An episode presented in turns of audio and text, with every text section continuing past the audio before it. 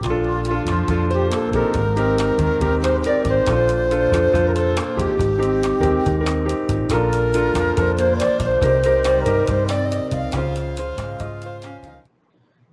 大家好，我们是兽医好想告诉您，感谢你发了我们的 Podcast。现在回到我们陆沙社社长的访谈，对啊，真蛮酷的。应应该说，在医生跟我说这个社团之前，我原本以为说他路沙社是什么同好会嘛。对，因为我就想说，哎，想说只是一个可能就是一群就是一群一群人聚集成，就有点像是社团那样子，但没想到它是一个这么庞大的系统，是一个系统哎呀，是嗯是，对啊，然后它其实也。就是透过这些记录的资料，其实也也也也帮助到很多存活的动物啦。我觉得这个是这个计划，呃，就是个就是它的另一个价值所在，这样子。是的，是的，没错，对。就像，嗯，就像就像就可能可以请就是林部研究员帮我们介绍一下。我去看好像有一些就是，比如说可能可以设立一些动物通道啦。然后我觉得最酷的是有有结合那种。导航，汽车导航可以提醒用路人，就哪些地方有动物出没，这样子，就就这些计划可能可以帮我们做个介绍，这样子。嗯，好的，没问题。呃，我们就到路沙社到现在已经十二年了。那在这十二年，我们总共收集到了二十六万笔的资料。那也因为有了这二十六万笔的资料，所以呢，我们就可以去好好的盘点。虽然它二十六。万笔只占真正死亡的比例，大概可能百分之一都不到，非常的低。但透过这这些资料，我们还是可以去盘点出来，哎，在哪些地方，那它在什么样的时候特别容易发生呃某一种动物的这个路杀的事件哈？那因为动物的蛮有趣的，就是它们都会有一个所谓的类似惯性，就是它的行为模式是很固定的，什么时间到了，它就一定会在哪个地方出没。那举个例子，例如台湾有两个很有名的案例，一个是台湾有一种迁移性的蝴蝶叫紫斑蝶，嗯嗯，那它全世界只有两种蝴蝶，它会度会过冬，因为大部分的蝴蝶寿命都很短，一个是墨西哥的那个帝王帝王蝶，对，是的，啊，另外一个就是台湾的这种紫斑蝶，那这紫斑蝶呢，它冬天的时候会跑到南部去度冬。它在山谷里面聚集，在这山谷里面，跟真的是好几万只聚在一起。那到了每年的春天三月那个左右到四月这段时间，就是主要是清明节的这时候呢，它就开始北返，要往中北部扩散回去去做繁殖。那这个时候，这些紫斑蝶它就会在呃云林林内的这个地方呢，刚好是浊水溪的这个，它会沿着这个河床会往北。那这个时候会刚好跨越过这个。呃，这个我们的高速公路，哦，嗯，那这个时间都是非常非常固定的，那它就只有在那个那一段时间的早上，它会往北飞跃过去，所以在那个地方就特别容易撞到紫斑蝶。啊，另外一个案例就是大家很熟悉的，就是每年的暑假到的时候，在月圆的时候，在垦丁这个地方都有大量的鹿蟹，它要到海边去产卵，我们叫降海试幼，那这个时候呢，也特别容易被路杀。那所以呢，我们就透过这样的一个方式呢，就把这些有固定行为时间到，它一定会到哪个地方去，或经过哪个地方，然后特别容易发生路杀的这些物资料，把它盘点出来。那虽然号称百大路杀热点的，但其实大概都超过一百个。我们把呃目前是尽量把它控制大概在一百五十个左右，因为如果数量太多的话，会呃大家可能会被麻痹。啊，数量太少就意义又不大，所以我们大概把它整理出一百到一百五十个之间。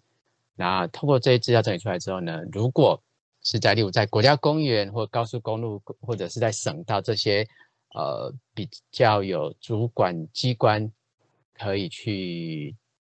积极介入的路段呢，然后就提供给这些单位，然后来做一些相关的改善，例如是设立警示牌或防护围篱或地下通道。那其实，在台湾有，哎，目前有三个动物天桥，但这个天桥跟国外的那种不同，国外的那个是真的为了某个动物，然后花好几亿，然后盖一个专门只给动物用的天桥。那台湾的是利用现有的这些跨越的桥梁，然后去做，呃就是改善，然后让它可以就是汽车跟动物可以兼工使用这样的一个。哦，在在哪边呢？呃，最有名的一个是在苗栗，在苗栗，我们我们叫通霄一号桥，啊，它大概靠近国道三号的西湖的那个休息站附近。啊，因为那个跨越桥，呃，它平常其实几乎不太有车子在使用，因为它是一个乡间小路，大概只有偶尔一些当地的农民会去使用它。那但是在那个地方，因为很常发生石虎的路杀，所以后来公高速公路局就把那个天桥，它就是把它的一半的车，就是有一个车的其中一个车道呢，就把它。呃，就是用沙包先填土，然后上面再种植一些植栽，让它变成是只留一个车道让车子通行使用，然后另外一个车道就是填土种了灌木跟草皮之后，然后那一个呢就成成为这个动物的专用通道。哦，有，我马上去 Google 了一下，就就是哦，就是一个道路旁边，它旁边还有一些植栽，就是绿，对对对绿。哦，那这没错。好奇，那这样好奇这样。嗯，应该说动物大部分都是晚上才会走嘛。那这样如果说它就是车子的声音会不会就是影响到它，就它就不敢去走那一条路？那那个桥呢，之所以可以成功，当然有一个很重要原因，就是晚上那边几乎不会有车子经过。哦哦，因为太偏僻了。是 是，对，因为我。嗯，因为我看到了有另外一种像像就是动物专用的，就有点像是隧道这样子，比如上面铺的，就是在车道的下面或者上面铺的。嗯，对啊，对啊。那在国外，他们有很多是真的专门为动物去做的地下通道，或者是这个动物天桥。哈，那台湾的话，因为我们的地狭人稠，人实在太多了。然后绝大部分的地是私有地，所以我们要去专门为了动物去盖这样子的大型的这种动物专用通道，呃，难度非常的高，难度非常的高，所以我们大部分都是利用既有的设施去改良。是，对。那最多的其实是利用原本的道路底下的这个排水箱涵或管涵，然后把它做调整，改成这个。就是除了排水之外，也可以监工动物通用的这个通道这样子。哦，因为我也我也忘记好像也忘忘记在哪里看到，好像就是针对那种石虎出没的热点，好像嗯，就是也有做这种类似的那种相涵通道。然后好像前阵子就是却就是有那个摄影机真的拍到有动物去走这样子，就大家还蛮蛮蛮振奋的这样子。对，哎，这个不是上一次是 上一次录录的时候说的，是吗？哎，我我们上次也有请，就是应该是是野生动物急救站的。哦，是没错，你们提到的那个的话是在苗栗，那它是一个用，对，它是用黑色的这个类似呃类似塑胶管，然后做的一个跨越一个桥梁的啊，那一个管子，当初很多人也很质疑说，哎。一个大型的黑色水管，师傅真的会去用吗？然后他们从设立了之后，一直监测监测，我如果没记错，好像一年还是两年左右，才终于师傅终于适应也习惯了那个东西的存在，然后真的愿意去用它。后来使用率就越来越高，所以就让 苗栗县政府非常非常的开心。对，就可能师傅就会互相就是互相报销，对对对对对对。是的，是的。那所以我们呃的收集到的资料，除了可以来做这些既有的设施之外，那另外一个我想最大的突破，其实就是其实也是因为因应台湾的困境啊。刚刚有提到，在台湾你要做这样的专用通道，难度很高。那还有一个就是很呃我们的经费毕竟有限，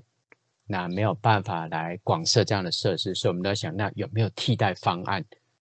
那既然科技很进步，每一个人都有智慧型手机，那我们就想，哎，或许我们可以把它跟导航软体结合在一起，跟智慧型手机结合在一起。嗯，那做怎么样的结合呢？就是说，我想大家应该都有印象，就是呃，很常为开车的人或者是坐车人都会听到车子开开开到某个地方的时候，他会突然间说前方五百公尺有车速照相。是，对，所以我们就把这个概念把它偷来用，说，哎，我们可以把它改成。前方三百公尺有某某动物出没，请小心避免撞到它。嗯嗯那所以我们就想说，提出了这样的一个概念，那也可以来试试看这样子。嗯哼那我们就运气还蛮不错，就真的台湾有蛮多的企业愿意来进这样的企业社会责任，所以呢，就真的把这样的一个概念融入到他们的这个应用程式里面啊，包含了这个导航软体。所以呢，就是如果是使用有去下载这些导航软体或应用程式的呢，当你在开车在路上的时候，只要在对的时间，然后经过那些路杀热点的时候，那它就会发出这样的一个语音警示，然后来提醒你。但我自己比较少开车，没有、哦没有是没有实际碰过，但但这个感觉 对好，嗯，嗯就好像在那个玩那个宝可梦，就是有时候啊就会对有，是的，是的，是的。可，能是哎可能会提醒你说哪边有什么动物会出现是这样。没错，是的，完完全全正确。因为我们当初其实很多概念就是从宝可梦来的。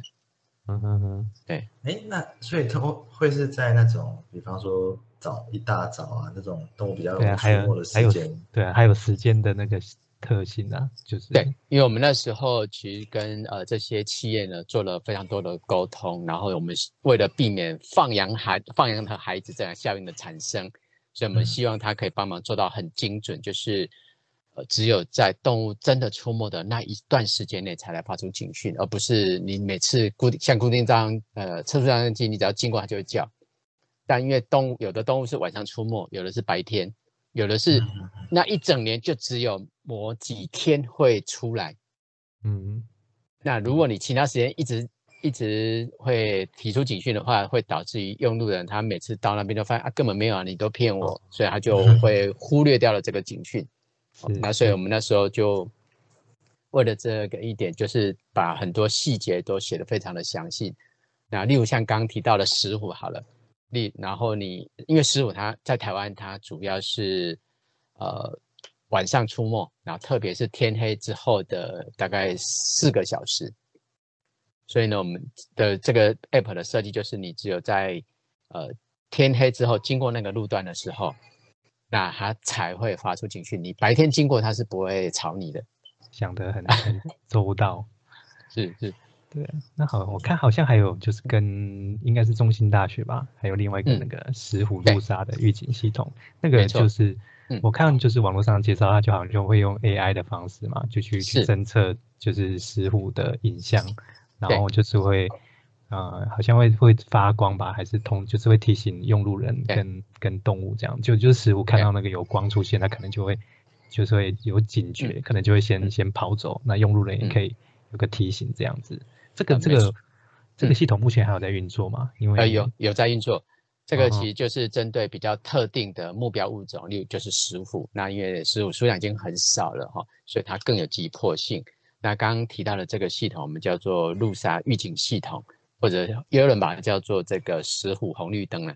啊，那它的概念就是我们在道路的两侧，就是路杀热点的那一公里多的范围内，我们装了非常多的这个呃类似测速枪的这样的一个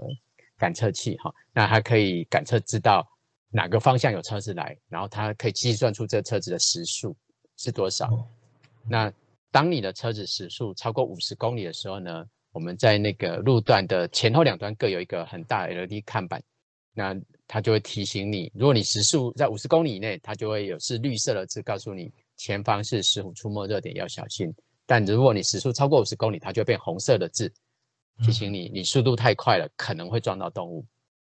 这是第一道警示。那但过了之后，因为一公里很长嘛，我不可能每一几百公尺就放一个 LED，那这样才是太太刺眼，然后呃资源太也就是效果也会变差。所以当民众进入到中间没有 LED 看板这段的时候，如果路上都没有石虎出没，那他直接开过去没有问题。但如果这个时候万一路边有石虎出来的时候，那怎么办？因为他已经我们已经没有 LED 的看板可以告诉他了。那这这个时候我们的第二个系统就会启动。其实我们在那呃那一段路段的两旁其实有做了很详尽的调查，知道哪个地方是石虎的受径。刚提到，因为动物都会走固定的路，所以我们就在那个受径的两的地方呢装了非常多的这个呃监呃摄影机，监视器，那它就会及时的影像辨识，如果辨识出是石虎靠近的话，然后这个时候我们的感测器有感测到有车子正要过来，